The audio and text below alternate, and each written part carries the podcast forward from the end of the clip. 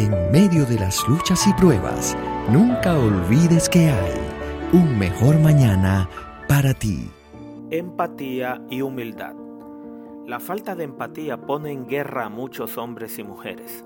Se entiende que la empatía es la capacidad de mostrar interés por los demás y de consolidar con ellos relaciones saludables.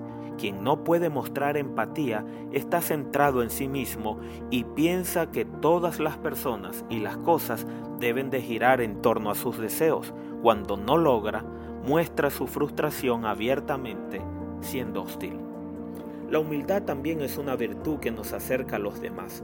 Significa negarnos a nuestros deseos personales a fin de complacer a las personas que amamos. La humildad puede llevarnos al sacrificio y a la abnegación, sin que nuestro yo se sienta ofendido. El mayor acto de humildad lo ejemplificó Jesús en la cruz del Calvario, cuando se negó a sí mismo para hacer la voluntad de su Padre a fin de salvar a la humanidad que no lo merecía.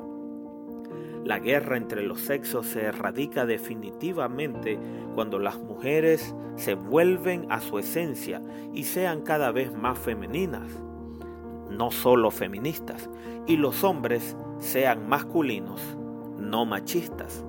Nuestras diferencias no nos ponen en una posición antagónica, por el contrario, nos provee la oportunidad para hacer y trascender juntos. Amiga, cuenta a los hombres de tu vida. Pueden ser tu padre, tu esposo, tu hijo, tu hermano, tu yerno, tu jefe, tu amigo. Evalúa la forma como te relacionas con ellos. Si crees que han pisoteado tus derechos, lucha por defenderlos sin perder tu delicadeza y dignidad.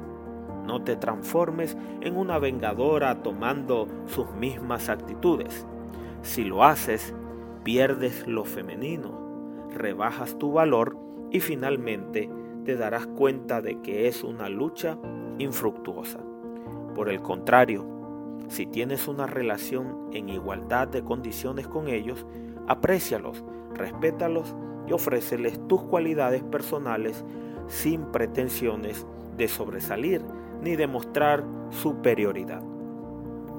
Y tú, querido amigo, recuerda ser siempre amable, dispuesto, entregado, servicial con tu esposa, tu amiga, con tu nuera, con tu madre, con tu hija, con todas aquellas damas que necesitan el valor, el cuidado, la protección y la dignidad que cada una de ellas se merece.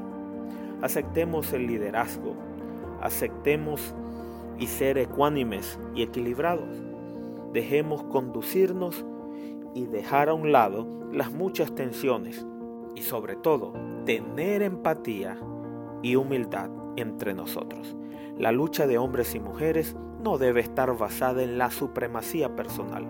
Juntos podemos derrotar las injusticias, la desigualdad en el trato, el abuso, la discriminación y tantas otras cosas que nos impiden gozar la compañía mutua. Como dijo Kennedy, si no podemos poner fin a nuestras diferencias, contribuyamos a que el mundo sea un lugar acto para ellas.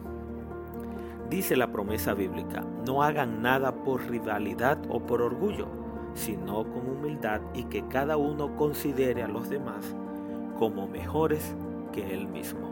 Filipenses 2.3. Y recuerda, que así habrá un mejor mañana para ti.